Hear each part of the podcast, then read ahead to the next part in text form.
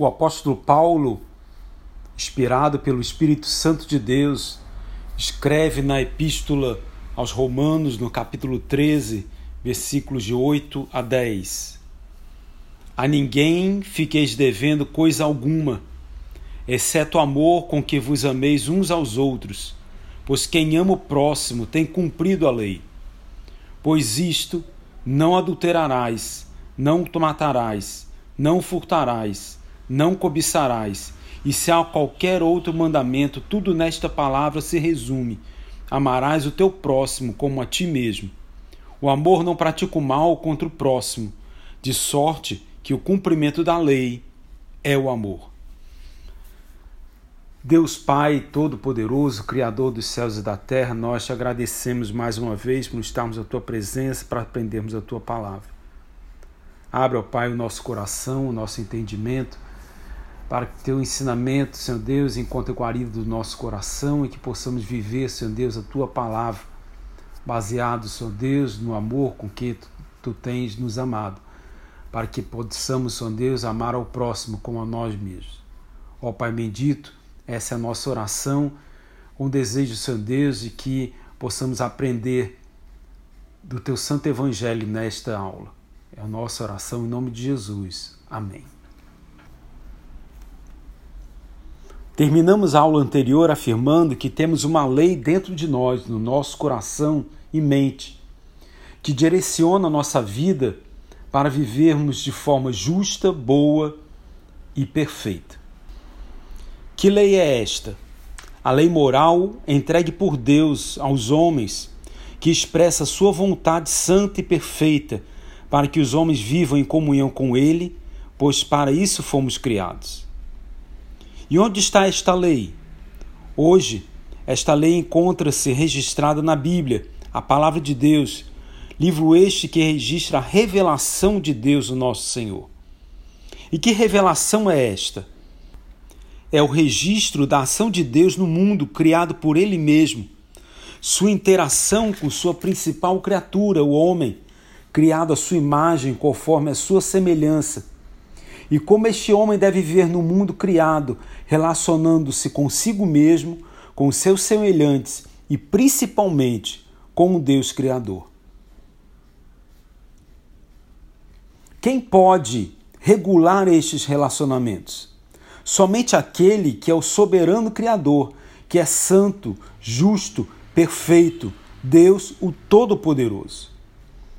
E assim Deus regula os relacionamentos através de sua lei, sua palavra revelada aos homens, que, como diz o apóstolo Paulo na Epístola aos Romanos, capítulo 7, versículo 12, a lei é santa e o mandamento santo e justo e bom. É nessa palavra que nós crentes cremos confessamos que é a palavra verdadeira e assim nossa única regra de fé e prática. Deste modo, após estudarmos o conceito de ética, a sua origem, a liberdade humana em seguir esta ética e também estudarmos a lei do Senhor e suas características, devemos agora nos voltarmos para a palavra de Deus e vermos a sua vontade revelada no nosso viver diário para que possamos glorificá-lo a cada dia com o nosso viver, sendo santos e irrepreensíveis perante Ele, conforme Efésios 1, 4. Ao estudarmos a palavra de Deus, nos deparamos com algumas questões que nos fazem refletir sobre a relação do Antigo Testamento com o Novo Testamento.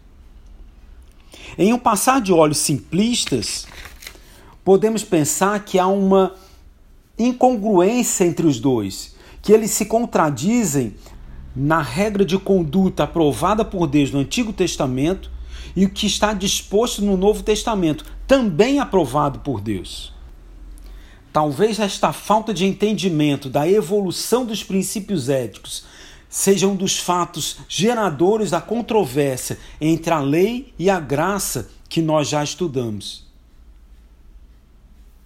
Murray diz: é um fato patente que o comportamento dos cristãos mais ilustres do Antigo Testamento se caracteriza por práticas claramente contraditórias às demandas elementares da ética do Novo Testamento. Como exemplo disso, podemos citar a poligamia e o divórcio. Tanto um quanto o outro eram praticados no Antigo Testamento sem a desaprovação expressa nos termos das regras comportamentais estabelecidas no período do Antigo Testamento. Ao olharmos para o Novo Testamento, reconhecemos a mais severa reprovação e condenação quanto a estes dois casos. No entanto, no Antigo Testamento não parece haver nenhuma condenação ou julgamento. O que podemos pensar então disso? Haveria, além do progresso da revelação, alguma mudança de regras para algumas particularidades do comportamento humano, em que algumas seriam adicionadas e outras suprimidas? Teria agido certo o homem, conforme a lei estabelecida e revelada por Deus no Antigo Testamento, ter mais de uma esposa e também repudiá-la por qualquer motivo fútil? Enquanto isso, no Novo Testamento, isto é absolutamente condenado, exceto no caso de divórcio por causa de adultério. Haveria uma mudança de parâmetro na relação marital no contraste entre o Antigo Testamento e o Novo Testamento? Vamos abrir um parênteses aqui, e eu quero dizer que esse parênteses creio que seja um pouco longo. Vamos afirmar que John Murray, no qual baseamos a partir de agora o nosso estudo, faz parte de uma corrente de pensamento no estudo da ética chamada de absolutismo não qualificado. Segundo Norman Geisler, no seu livro Ética Cristã, há seis sistemas éticos elementares que respondem basicamente à seguinte pergunta: Há leis morais que não sejam meramente subjetivas, mas sim obrigatórias a todos os seres humanos em geral? O primeiro sistema a tentar responder essa pergunta é o antinomismo, que já estudamos antes. O antinomismo diz que não há lei moral objetiva que seja obrigatória a todos os seres humanos, que essas leis são apenas costumes que mudam de lugar para lugar, de tempos em tempos. Isto porque não creem que Deus exista ou que ele não tem poder de impor leis morais universais. Outro sistema ético é o generalismo, que afirma que não existem leis absolutas, mas algumas leis gerais que não necessariamente devem ser obedecidas todo o tempo. Há uma relativização da lei isso leva a se crer que os fins justificam os meios. O situacionismo, outro sistema ético que também já estudamos, afirma que há uma lei absoluta que rege todas as coisas. E esta lei é a lei do amor. Seu proponente, Joseph Fletcher, coloca o situacionismo entre dois extremos: o legalismo em que há leis para todas as coisas, e o antinomismo, em que há ausência de leis para todas as coisas. Mas, como já vimos, o situacionismo é uma forma de antinomismo, pois nega a lei de Deus estabelecida por ele mesmo desde a criação. Para o situacionista, abre aspas, somente o mandamento de amar é definitivamente bom, fecha aspas. O único imperativo ético que alguém deve possuir é, abre aspas, haja de forma responsável em amor, fecha aspas. Diz Fletcher, todas as outras coisas, sem exceção, todas as leis, todas as regras, todos os princípios, todos os ideais e todas as normas são apenas contingentes são válidos somente se estiverem a serviço do amor em qualquer situação. O situacionismo é pragmático. Abre aspas, o certo é apenas aquilo que é apropriado na maneira como nos comportamos. Fecha aspas. é aquilo que funciona ou satisfaz em prol do amor. O situacionismo é relativista. O amor é a única lei absoluta. E, por exemplo, mentir para salvar uma vida é o ato de amor a ser feito. Os outros três sistemas, segundo Geisler, como o situacionismo, creem que há leis absolutas criadas por Deus, estabelecidas em Sua palavra. São absolutistas. O absolutismo conflitante reconhece que nós vivemos em um mundo mau, em que leis morais absolutas, algumas vezes, entram em conflitos inevitáveis umas com as outras. Nesses casos, é nosso dever moral escolher fazer o mal menor. Nós precisamos quebrar a lei menor e implorar por misericórdia a Deus.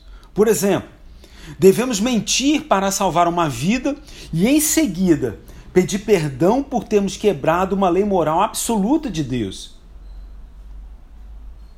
Mesmo diante de nossos dilemas morais, somos culpados diante de Deus é o que diz o absolutismo conflitante. Um outro tipo de absolutismo é o absolutismo graduado, que entende que existem muitas leis morais absolutas e que algumas vezes elas conflitam entre si. Entretanto, algumas leis morais são maiores que outras Nesse caso, quando há um conflito inevitável, é nosso dever seguir a lei moral mais elevada. Diz Geisler, um defensor dessa vertente ética: Deus não nos acusa por aquilo que nós não podemos evitar. Dessa forma, ele nos exime da responsabilidade de seguir a lei inferior, tendo em vista a obrigação prioritária de se obedecer à lei maior. Para muitos absolutistas graduados, a misericórdia é um dever moral maior do que a justiça. Vejam como Geisler defende o sacrifício de Cristo na cruz para que ele tenha sentido. A parte do absolutismo graduado é muito difícil fazer com que a cruz de Cristo tenha qualquer sentido moral. Do ponto de vista do absolutismo não conflitante, a cruz é uma injustiça moral, pois foi na cruz que o justo foi punido pelos injustos. Não há nenhuma justificativa moral para isso, a menos que existam leis morais maiores e menores. Desse modo, a misericórdia tem precedência sobre a justiça o único, Cristo, que pode sofrer por muitos, para que eles possam ser salvos, conforme Romanos 5, de 6 a 18. Mas se a misericórdia e o amor não forem valores morais maiores que a justiça, conforme Tiago 2,13, porque o juízo é sem misericórdia para com aquele que não usou de misericórdia. A misericórdia triunfa sobre o juízo. Então, o que Deus fez com Cristo quando se agradou em ferir seu filho, conforme Isaías 53:5, foi uma grande injustiça. Mas ele foi traspassado pelas nossas transgressões e moído pelas nossas iniquidades. O castigo que nos traz a paz estava sobre ele, e pelas suas pisaduras fomos sarados. Por esse motivo, a cruz só faz sentido se as exigências da justiça forem satisfeitas, mas isso se estiverem subordinadas aos desejos da misericórdia. Deus não pode mentir por um bem maior, visto que a mentira é contrária ao fato. Isso é algo impossível. Não obstante, Deus pode demonstrar amor acima da misericórdia, pois isso não é contrário ao fato. É bem verdade que seria contrário à natureza justa de Deus não punir o pecado. Esse é precisamente o motivo pelo qual a cruz é necessária, para que a justiça de Deus possa ser satisfeita e a sua misericórdia liberada. Ou seja, neste pensamento, A morte de Cristo na cruz ocorreu porque a graça e a misericórdia divinas deveriam ser manifestadas ao homem e não para satisfazer a justiça de Deus requerida no pacto estabelecido com o homem que foi quebrado por este. A última visão ética, segundo Geisler, é um absolutismo não qualificado que defende a ideia de que os princípios morais absolutos nunca são conflitantes e que estes princípios nunca deveriam ser quebrados. Por exemplo, uma pessoa precisa falar a verdade sempre, mesmo que alguém venha morrer como resultado dessa verdade. Abre aspas. Resultados nunca podem ser usados como um meio racional para se quebrar regras, mesmo que eles sejam desejáveis. Fecha aspas. Cristo morreu para satisfazer a justiça divina. A maldição do pacto inexoravelmente deveria ser obedecida porque Deus é justo. Isto conforme Romanos 3, versículos 21 a 25, que diz: mas agora, sem lei, se manifestou a justiça de Deus testemunhada pela lei e pelos profetas. Justiça de Deus mediante a fé em Jesus Cristo, para todos e sobre todos os que creem, porque não há distinção, pois todos pecaram e carecem da glória de Deus, sendo justificados gratuitamente por sua graça, mediante a redenção que há em Cristo Jesus a quem Deus propôs no seu sangue como propiciação mediante a fé, para manifestar a sua justiça por ter Deus, na sua tolerância, deixado impunes os pecados anteriormente cometidos. Segundo esta corrente de pensamento ético, o padrão moral das Escrituras é aquele que se encontra em Mateus 5, 48, que diz: Portanto, sede vós perfeitos, como perfeito é o vosso Pai Celeste. Além disso, há uma premissa básica no absolutismo não qualificado, que é a providência de Deus. Eles enfatizam que em sua providência, Deus sempre mostra uma terceira alternativa em todo dilema moral aparente. Veja um exemplo de Daniel registrado no livro de Daniel, capítulo 1. Disse o rei Aspenais, chefe dos seus eunucos, que trouxesse algum dos filhos de Israel, tanto da linhagem real como dos nobres. Jovens sem nenhum defeito, de boa aparência, instruídos em toda a sabedoria, doutos em ciência, versados no conhecimento e que fossem competentes para assistirem no palácio do rei e lhes ensinasse a cultura e a língua dos caldeus. Determinou-lhes o rei a ração diária, das finas iguarias da mesa real e do vinho que ele bebia, e que assim fossem mantidos por três anos, ao cabo dos quais assistiriam diante do rei. Entre eles se achavam dos filhos de Judá Daniel, Ananias, Misael e Azarias. O chefe dos eunucos lhes pôs outros nomes, a saber, a Daniel, o de Beltesazar, a Ananias, o de Sadraque, a Misael, o de Mesaque, e a Azarias, o de Abdenego. Resolveu Daniel firmemente não contaminar-se com as finas iguarias do rei, nem com o vinho que ele bebia. Então pediu ao chefe dos eunucos que lhe permitisse não contaminar-se. Ora, Deus concedeu a Daniel misericórdia e compreensão da parte do chefe dos eunucos. Disse o chefe dos eunucos a Daniel: Tenho medo do meu senhor, o rei, que determinou a vossa comida e a vossa bebida. Porque, pois, veria ele o vosso rosto mais abatido do que o dos outros jovens da vossa idade? Assim poris em perigo a minha cabeça para com o rei. Então disse Daniel, o cozinheiro-chefe, a quem o chefe dos eunucos havia encarregado de cuidar de Daniel, Ananias, Misael e Azarias. Experimenta, peço-te, os teus servos dez dias, e que se nos deem legumes a comer e água a beber. Então se veja diante de ti a nossa aparência e a dos jovens que comem das finas iguarias do rei, e segundo vires, age com os teus servos. Ele atendeu e os experimentou dez dias. No fim dos dez dias, a sua aparência era melhor, estando eles mais robustos do que todos os jovens que comiam das finas iguarias do rei.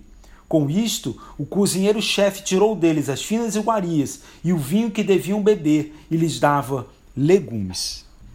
Ora, a estes quatro jovens Deus deu o conhecimento e a inteligência em toda cultura e sabedoria, mas a Daniel deu a inteligência de todas as visões e sonhos. Vencido o tempo determinado pelo rei para que os trouxessem, o chefe dos eunucos os trouxe à presença de Nabucodonosor.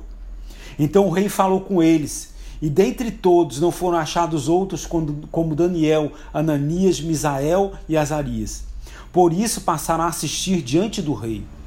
Em toda a matéria de sabedoria, de inteligência, sobre o que o rei lhes, faz, lhes fez perguntas, os achou dez vezes mais doutos do que todos os magos e encantadores que havia em todo o seu reino. O rei pagão ordenou que Daniel violasse a lei de Deus, comendo e bebendo carne e vinho que lhe eram proibidos.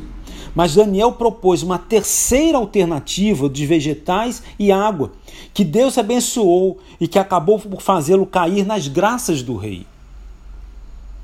Também é dito que Sara seguiu a lei de Deus e obedeceu ao mandamento de seu marido, confiando que Deus iria intervir e salvá-la de cometer adultério. Foi isso que Deus fez. Está registrado em Gênesis 20. Dos muitos exemplos bíblicos em que Deus não interveio, fica implícito que ele teria intervido se o crente tivesse pedido com fé pelo livramento. Pois Deus é fiel e não deixará que sejais tentados, além do que podeis resistir, diz 1 Coríntios 10, 13. Os que admitem a existência de alguns casos em que Deus não intervém, afirmam que isso acontece porque havia pecado antecedente na vida do indivíduo. Por exemplo, alguém guiando em alta velocidade precisa decidir entre bater em um ônibus escolar ou atropelar um pedestre, quando não existe nenhuma outra maneira de evitar atingir um ou o outro. Mas esse dilema surgiu por causa da decisão pecaminosa do motorista de trafegar em alta velocidade. Nós somos responsáveis pelos pecados que praticamos. Fechando parênteses e retornando ao assunto inicial, e na tentativa de responder à pergunta feita, há uma mudança de parâmetro na relação marital, na, no contraste entre o Antigo e o Novo Testamento? Dizemos que as respostas estão baseadas no princípio ético do absolutismo não qualificado, em que a lei de Deus é verdade absoluta e vontade absoluta de Deus para nossas vidas. Como já estudamos em aulas anteriores, somos pecadores e vivemos em meio ao pecado. Mesmo sendo salvos, ainda temos disposição moral pecaminosa em nosso coração. Mas Deus ordenou: sede santos, porque eu sou santo. Não praticamos nossas más ações enganados.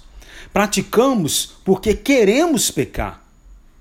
Assim como Adão, que não foi enganado, pecamos porque queremos pecar, conforme diz 1 Timóteo 2, versículo 14. E Adão não foi iludido, mas a mulher, sendo enganada, caiu em transgressão. Respondendo à pergunta, então, soa fácil afirmarmos que no Antigo Testamento não foi estabelecido o princípio da monogamia e pela necessidade de se multiplicar e encher a terra, atendendo à ordem de Deus, isso seria uma razão óbvia para que não houvesse limitação no impulso sexual do homem. Poderia-se dizer também que a lei da monogamia era fruto somente da vontade soberana de Deus e não reflexo de sua natureza e atributos. Assim, a monogamia seria uma regra para um período e conjunto de circunstâncias, e a poligamia para outro período de tempo e circunstâncias, corroborando o errado pensamento de que o Antigo Testamento tinha um caráter temporário, não tendo relevância nas novas condições da nova aliança. No entanto, essas alternativas não se encaixam na revelação da própria Escritura. Em particular, as passagens do Antigo Testamento interpretadas no Novo Testamento. Assim, meus irmãos, a única resposta plausível é de que tanto a poligamia quanto o divórcio foram tolerados no Antigo Testamento, não sendo abertamente condenados e censurados com penalidades, tanto civis quanto eclesiásticas, mas que não eram de qualquer forma legitimadas. Eram transgressões da ordem criacional. Não condiziam com os padrões de vida santa estabelecidos por Deus no princípio de tudo. Outra pergunta surge então: por que Deus permitiu que seu povo praticasse uma violação da sua vontade? Segundo Murray, a resposta a isso se encontra no mesmo nível de resposta dada pelo Senhor Jesus com relação ao divórcio, conforme vemos na passagem de Mateus 19, de 3 a 8. Vieram a ele alguns fariseus e o experimentavam perguntando: É lícito ao marido repudiar a sua mulher por qualquer motivo? Então respondeu ele: Não tendes lido que o Criador, desde o princípio, os fez homem e mulher? E que disse: Por esta causa deixará o homem pai e mãe, e se unirá a sua mulher, tornando-se os dois uma só carne? De modo que já não são mais dois, porém uma só carne. Portanto, o que Deus ajuntou, não o separe o homem. Replicaram-lhe: Por que mandou então Moisés dar carta de divórcio e repudiar? Respondeu-lhe Jesus: por causa da dureza do vosso coração, é que Moisés vos permitiu repudiar vossa mulher. Entretanto, não foi assim desde o princípio. Foi por causa da dureza do coração do homem que Moisés permitiu que os israelitas repudiassem suas mulheres. Mas não era assim desde o princípio. Aplicando-se o mesmo princípio à poligamia, temos que, por causa da perversidade do homem, foi-lhes permitido ter mais de uma esposa. Havia tolerância, mas nenhuma legitimação. Isto porque atentava contra a instituição divina da ordem criacional. Reconhecemos que há uma tensão nesta interpretação. Mas, segundo Murray, não nos cabe resolver todas as dificuldades em nosso entendimento dos caminhos de Deus para com os homens.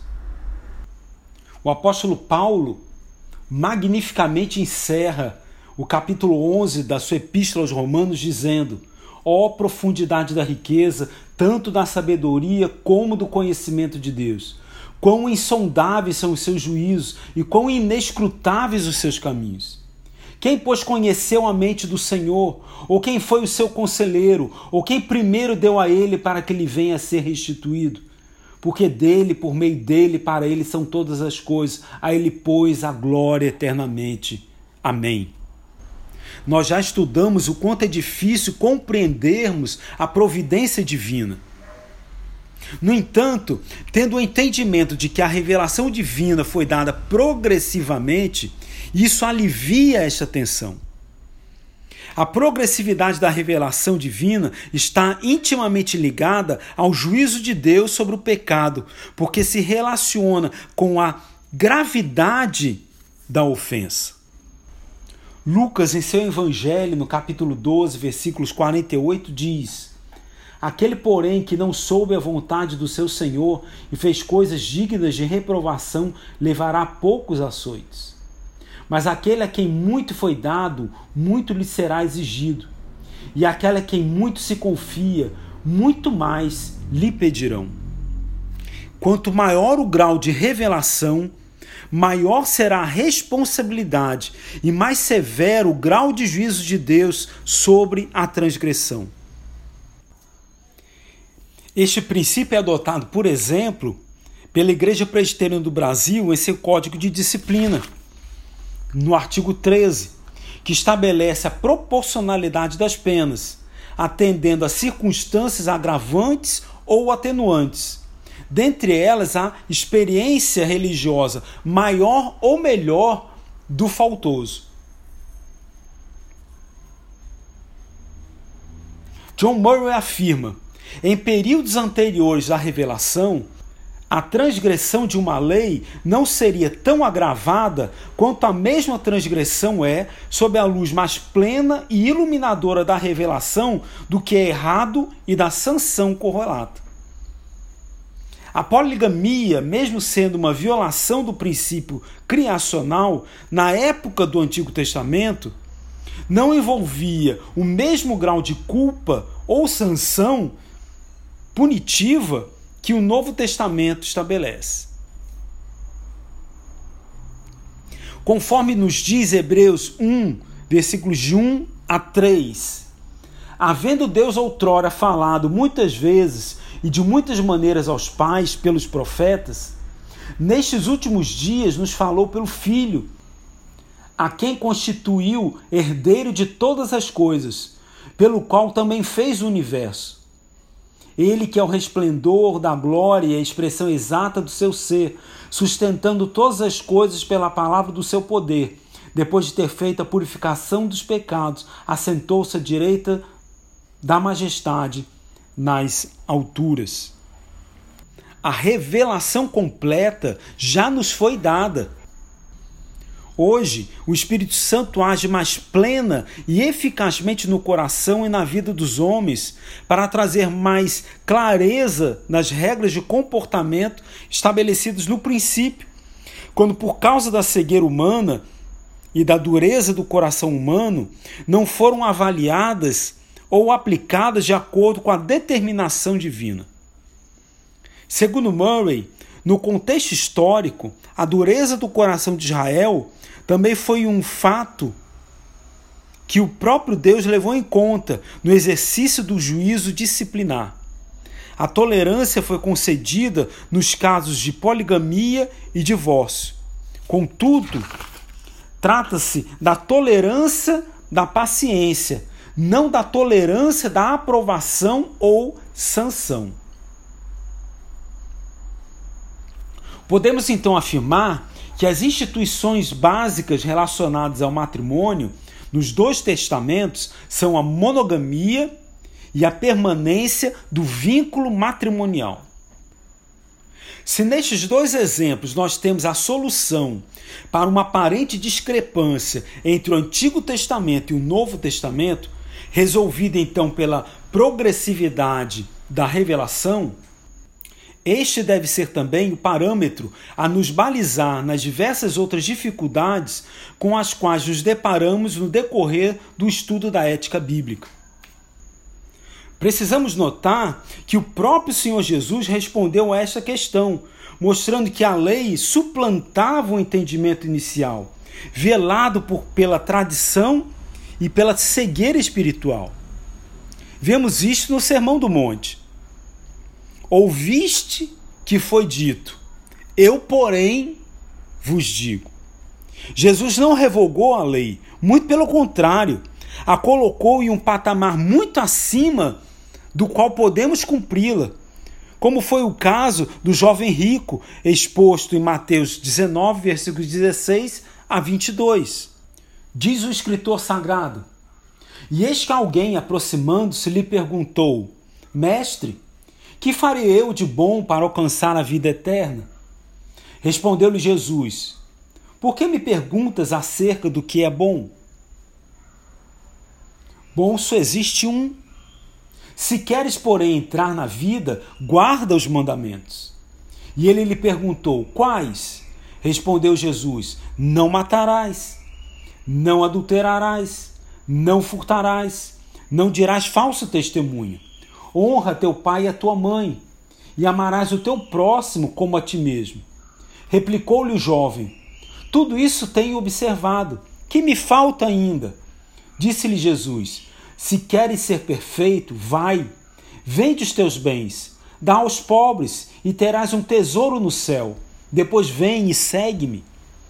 Tendo, porém, o jovem ouvido esta palavra, retirou-se triste por ser dono de muitas propriedades. Esta passagem revela a necessidade de direcionarmos o foco de nossa vida para o que realmente importa na vida do homem. O foco do jovem, o alvo de sua vida, o ídolo do seu coração, a devoção do seu amor, era ele próprio e o que ele podia fazer. Era sua riqueza. Jesus nos mostra que devemos direcionar nosso amor, que é a nossa adoração, a Deus, o Autor da vida. Assim, amar a Deus é cumprir seus mandamentos, cumprir sua lei. João 14, 21 diz: Aquele que tem os meus mandamentos e os guarda, esse é o que me ama. E aquele que me ama será amado por meu Pai, e eu também o amarei e me manifestarei a ele. O amor é um sentimento que leva à ação. O amor impele ao cumprimento da lei. A lei prescreve a ação, mas o amor impele a ação. É o que Paulo coloca em Romanos 13, de 8 a 10. A ninguém fiqueis devendo coisa alguma, exceto o amor com que vos ameis uns aos outros. Pois quem ama o próximo tem cumprido a lei.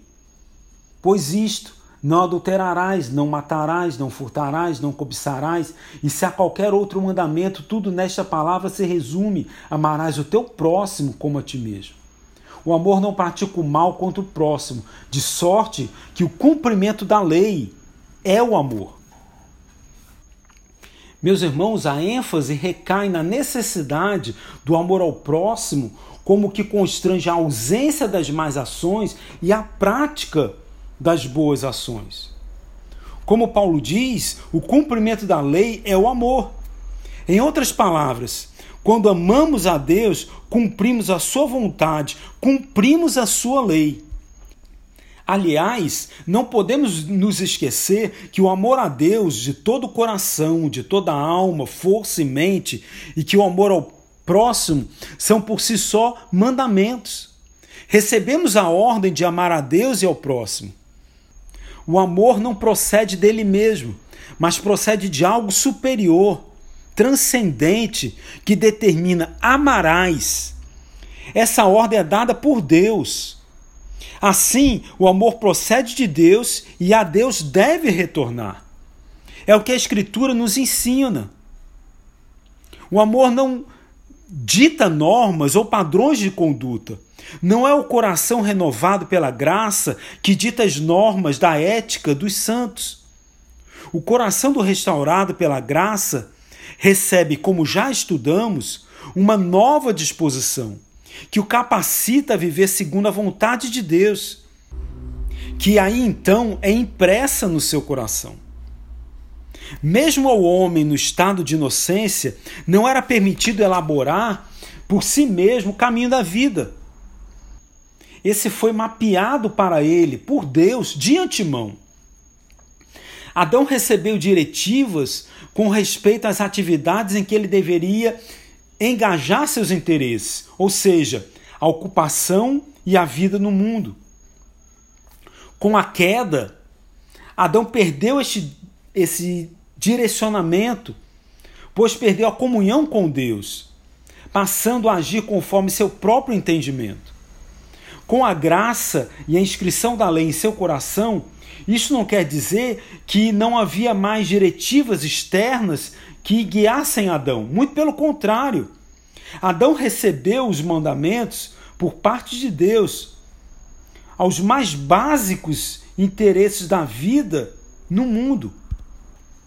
Por exemplo, diz Murray, o mandamento da procriação dizia respeito ao exercício de um dos instintos fundamentais.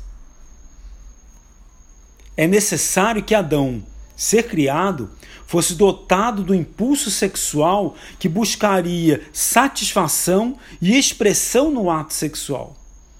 Mas ele não foi deixado aos ditames do impulso sexual e do instinto de procriação.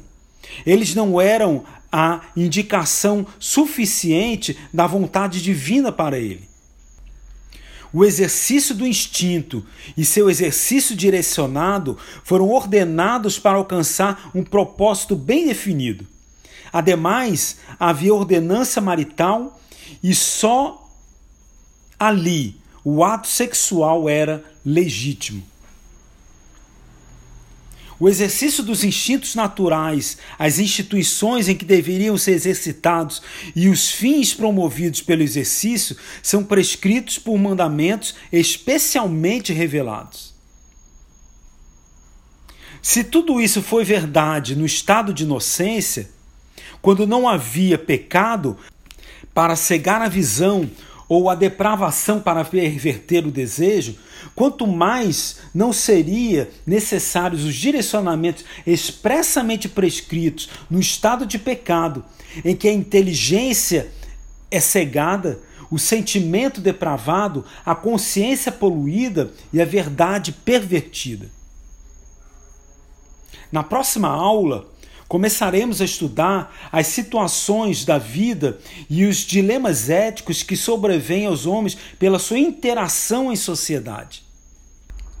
É importante frisarmos que seguimos o raciocínio ético do absolutismo não qualificado, que, como estudamos, apresenta como premissa básica a lei do Deus como sendo absoluta, norteando todas as relações do ser humano.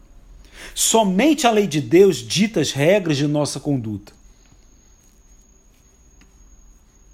Amar a Deus sobre todas as coisas é o foco da ética cristã. O amar a Deus suplanta nosso amor pelo poder, nosso amor pelo dinheiro, nosso amor pelo trabalho. O amor a Deus é maior que nosso amor por nossa família, por nosso cônjuge. É maior que o nosso amor por nossos filhos é maior que o nosso amor à nossa própria vida. O nosso objeto de adoração deve ser o nosso Deus. A Ele devemos nossa devoção diária. E essa adoração exclusiva a Deus redunda em obedecê-lo integralmente em todos os momentos, em todas as situações, em todas as coisas. O apóstolo Paulo, na primeira carta aos Coríntios, no capítulo 10, versículo 31, nos diz: Portanto, quer comais, quer bebais, ou façais outra coisa qualquer, fazei tudo para a glória de Deus. Este deve ser como um mantra em nossa vida. Fazer tudo para a glória de Deus. Se caminhamos, caminhamos para a glória de Deus. Se nos casamos, nos casamos para a glória de Deus. Se trabalhamos, trabalhamos para a glória de Deus. Se brincamos, brincamos para a glória de Deus. Se comemos, comemos para a glória de Deus. Se vivemos, vivemos para a glória de Deus para a glória de Deus. Que Ele nos abençoe. Amém.